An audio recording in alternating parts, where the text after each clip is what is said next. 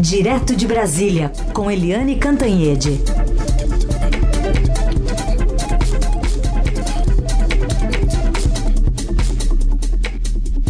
Eliane de volta das férias e do Natal. Bom dia, bem-vinda, Eliane. Bom dia, Raíssen Abac. Bom dia, ouvintes.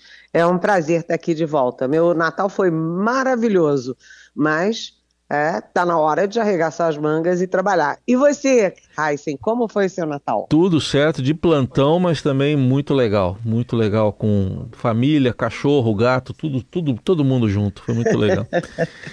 Bom, vamos começar aqui então com esse retorno a Brasília previsto para hoje do presidente eleito. Tem muita coisa para negociar ainda, né, Eliane? Faltam 16 ministérios. Olha, Heisen, ele já escolheu 21 nomes, mas o, o Ministério do Lula é um latifúndio, né? Desculpa, são 37 ministérios, portanto, 37 escolhas e, portanto, centenas de pessoas que ficam com vontade e depois ficam chupando o dedo. Isso pode ou costuma dar problema.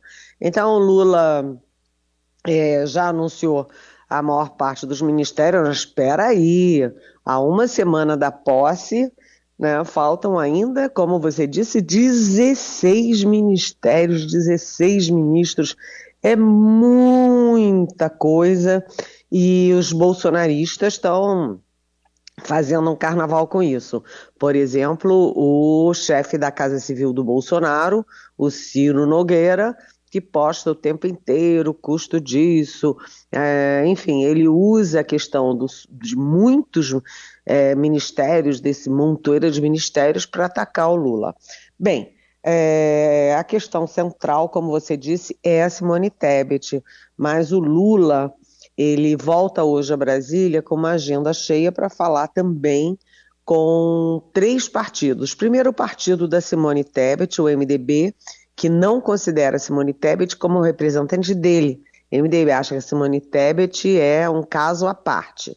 Então tem o MDB, tem o PSD do Gilberto Kassab, que está aqui em São Paulo, onde eu estou nesse momento ainda é, Gilberto Kassab está super enfronhado ali na, no governo do, do uh, de São Paulo, né, e do Tarcísio Gomes de Freitas em São Paulo, e negociando profundamente ali, portanto, com a oposição a Lula, né, e também tem aí o União Brasil, ou seja, são três partidos grandes, com grande influência no Congresso, o MDB, o PSD e União Brasil, e eles disputam ah, vagas acessórias, né? E ninguém gosta de ser acessório. Então vem aí uma rodada grande de discussões uh, e o Lula pretende anunciar os nomes até a próxima quarta-feira, ou seja, segunda, terça e quarta. Tem três dias para decidir 16 nomes que estão bem encalacrados ali, estão bem encruados. Vamos ver, né, Raíssen? Vamos aguardar. Agora, como você disse, a questão central é a posição de Simone Tebet. Ela até veio no, no avião com ele para São Paulo aqui na, na sexta-feira. Eu aproveito até para encaixar uma pergunta da ouvinte, a, a Mariá, que sempre participa aqui. Ela pergunta se ela ficar fora do governo federal poderia ser uma forte candidata à prefeitura de São Paulo em 2024, concorrendo com o Guilherme Boulos. Oi, Maria.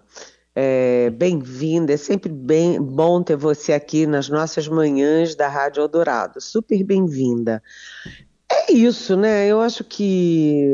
Eu acho, não, eu e a torcida do Corinthians inteira achamos que isso demonstra a força da Simone Tebet. A força da Simone Tebet incomoda o uh, ah, PT.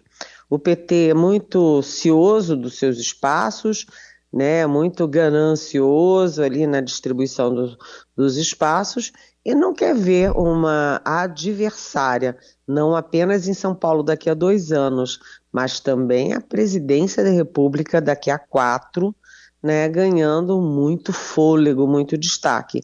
E a Simone Tebet foi uma figura-chave, não apenas porque ela venceu exatamente todos os debates do primeiro turno, como ela foi corajosa, audaciosa no segundo turno. Ela virou as costas para a base dela em nome da democracia, das instituições, dos bons costumes políticos, ela virou as costas e ela apoiou Lula corajosamente, apesar de nunca ter sido ligada ao PT, nunca ter sido ligada ao Lula. Ou seja, ela se mostrou uma pessoa de princípios.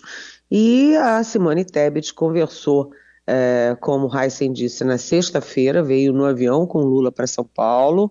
Né, ela vai ter novas rodadas de conversa hoje com Lula. O problema é que o Lula tinha oferecido o meio ambiente, que é uma questão central do governo dele, inclusive para a recuperação da imagem do Brasil no exterior. E aí a Simone Tebet disse: opa, eu só faço isso com o aval da Marina Silva, que é o grande nome da, nessa área de ambiente aqui no Brasil e no mundo, super respeitada no mundo afora. E aí a Marina não abriu mão da pasta do ambiente. Então, o que que sobra para Simone Tebet?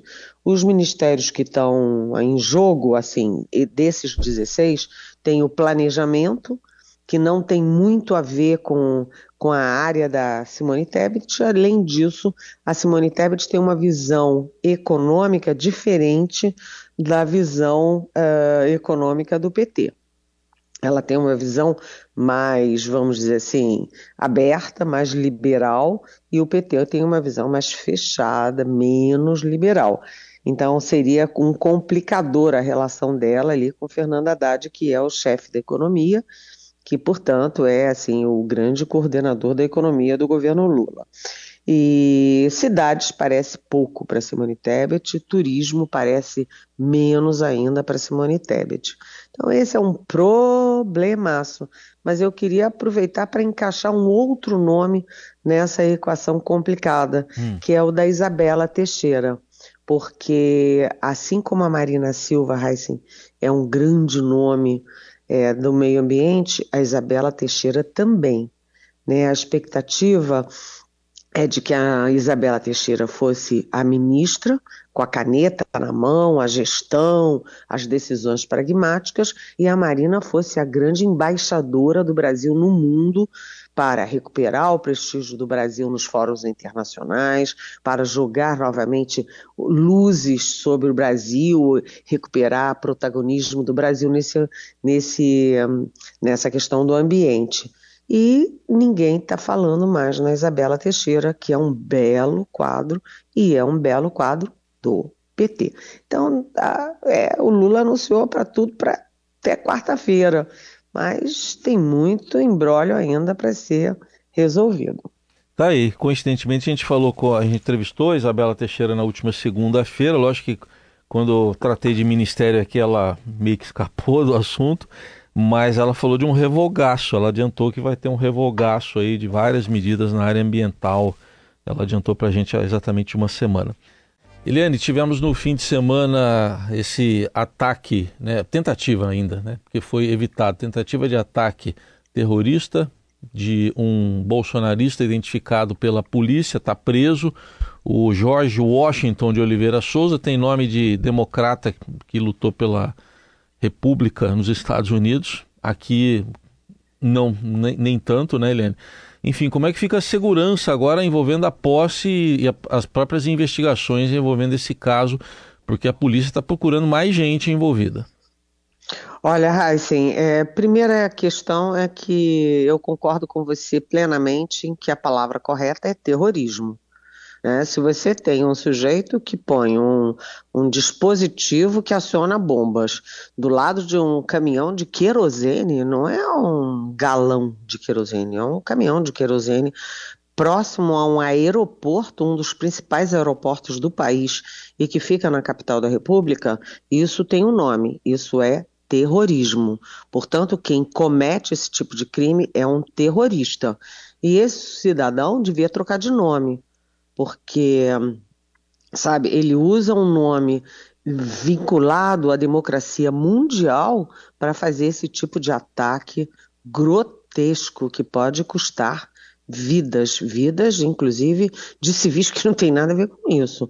Então, esse é o foco nesse sujeito que agora já está com, com, a prisão preventiva e já vai para Papuda. Ou seja, ele não está só preso numa delegacia provisoriamente, ele agora está preso, ele agora está preventivamente sem data para sair. Mas a questão é, ele está sozinho? Ele gastou mais de 100 mil reais em armas, tem fuzis, pistolas, espingardas, né? ou seja, um arsenal.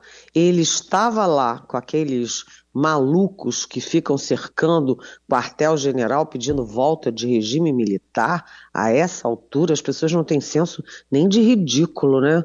É, e ele, é, a, a polícia o futuro governo e o atual governo trabalham com a hipótese dele estar, é, que ele faça parte de uma organização criminosa, uma organização terrorista. E se teve esse tipo de tentativa há uma semana da posse, né, você ainda tem pela frente vários dias de muita tensão. Isso gera discussões internas, principalmente na área do Ministério da Justiça, onde o novo ministro, o futuro ministro Flávio Dino tem participado intensamente, diretamente dessas ações, de operações para descobrir uh, atos desse tipo, para ver quem é, como é, qual é a munição, etc. Mas envolve também uma outra área que é o Ministério da Defesa, que cuida das três Forças Armadas, Exército, Marinha e Aeronáutica. E nos dois casos, né, Defesa e Justiça, estão preocupados com a posse, porque é, foram convidados 20 artistas muito populares né? A Praça dos Três Poderes tem o prédio do Palácio do Planalto, onde é a posse, onde o Lula vai subir a rampa, onde o Lula deve discursar ali no parlatório de mármore. Né, para a sociedade brasileira, e do outro lado tem o Congresso Nacional, Câmara e Senado, aquelas duas cúpulas, né, uma vai aberta para cima, outra é, é embocada para baixo, né, emborcada, e do outro lado da praça tem o Supremo Tribunal Federal. Ou seja, vai ter uma multidão muito grande, circunscrita, circuns, é, enfim, dentro de um espaço delimitado. Basta alguém com uma bomba ou qualquer coisa, dar um tiro para cima, você pode criar tumulto. Então há uma preocupação enorme, eles estão aí reestudando os esquemas de segurança, ampliando a segurança. Todo mundo quer uma festa alegre, uma festa cívica, uma festa republicana, né, de novos tempos que começam, e a gente sabe que tem aí uma minoria da minoria que não aceita a democracia, não aceita o resultado das urnas e que pode criar muito tumulto, todo mundo preocupado, Heisen. É, vamos aguardar e o que vai acontecer ao longo da semana, até porque o George Washington revelou que conversou sobre o atentado lá no acampamento, né, Helene? No acampamento em frente ao, ao quartel-general do Exército. Pois é, esse George Washington que nome, né? É. O pai dele, coitado, ou tinha uma visão equivocada de democracia, ou nunca poderia imaginar o filho que ele estava produzindo para o país. Mas o fato é o seguinte: ele, esse sujeito, George Washington, ele estava incubando essas ideias e é, ensaiando esse tipo de crime, de, de ato terrorista, nessas manifestações em volta do quartel-general do Exército. Isso tudo foi, não foi da cabeça dele, né? Ele vinha conversando com outras pessoas sobre isso. E para fazer isso tem que ter financiamento, tem que ter grupo, tem que ter logística para carregar esse tipo de coisa, para trazer caminhão, etc, etc. Ou seja, o trabalho da polícia agora é descobrir os comparsas. E aí você vai ter surpresa essa semana, com certeza. Pode escrever. Vai ter mais preso, vai ter mais preso e vai ter mais inquérito por terrorismo, por ameaça à segurança nacional. Bom, Eliane, diante desse quadro todo, porque esse arsenal todo que você estava falando, ele era um CAC, né? Estava enquadrado no colecionador, atirador e caçador, se bem que estava com registro irregular. Mas usou esse mecanismo para comprar as armas todas.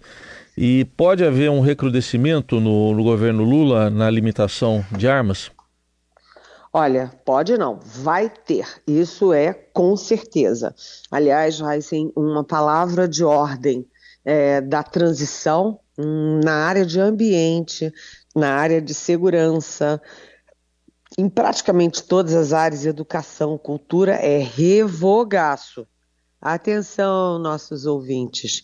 Atenção a essa palavra, revogaço, porque vai ter muita revogação de atos é, assinados, determinados por Jair Bolsonaro nesses últimos quatro anos. E um dos focos principais, porque mexe com vida e morte, né, é a questão do armamento nas mãos de civis. Né, o Bolsonaro derrubou três portarias do Exército Brasileiro sobre monitoramento de armas e munições com civis. Né, o Bolsonaro mandou aqueles projetos todos para o Congresso, vários foram rechaçados, outros não. Ele criou decretos, né, medidas provisórias, etc., para liberar arma para todo mundo. E a gente viu, o próprio Estadão fez uma manchete mostrando que agora ficou barato para o PCC, por exemplo, para as organizações é, criminosas tradicionais, o crime é, organizado, adquirir armas. Ficou muito mais barato. Antes tinha que importar, era um esquema sofisticadíssimo, caríssimo, não sei o quê. Agora não, está aí na mão de qualquer um, qualquer um vai lá, compra armas né, e revende baratinho para uh, uh, para o narcotráfico, etc. Então, além da questão política, da questão do terrorismo, há também a questão da segurança da população civil. Está aí a questão do narcotráfico, é, da, a questão é, da bandidagem cruel, né? que assassina, que rouba, que mata, que faz traficância das próprias armas. Então, o, vem aí um revogaço, uma limitação muito mais séria. E um dos focos, quer dizer, uma das medidas pontuais objetivas é impedir, vetar. Que quem, por exemplo, um, um é, caçador, que ele ande armado com as, as armas carregadas até chegar ao seu local de caça né, os colecionadores que não podem andar com armas carregadas por aí. Né? Quem vai para clube de tiro chega lá e arma sua, põe a munição, põe as balas nas suas armas, mas que não pode andar por aí com arma carregada. Né? A gente já viu não apenas acidentes matando crianças, jovens e tal, mas a gente viu também é, meras brigas de trânsito é, virando tragédias que é, causam, mudam a vida de famílias e pessoas para sempre. Então, pode escrever aí, revogaço nessa farra de arma em mão de civil. Muitos civis, inclusive, que não têm capacidade nem moral, nem psicológica, nem técnica para andar armado. Vide o ex-ministro da Educação, que estava no aeroporto, cai a arma dele, estava carregada, ele podia ter matado alguém. Não é? E por quê? Porque não tem perícia para andar armado. Andar armado no aeroporto cheio de gente. Então, essas coisas vocês podem escrever, vão mudar. Muito bem, então vamos aguardar então essas primeiras medidas que devem vir na, já na semana que vem. Eliane Cantanhede voltou hoje com a gente, foi um prazer recebê-la de volta, Eliane, e até amanhã. Até amanhã, um beijão para você e um abraço para os nossos ouvintes. Tchau.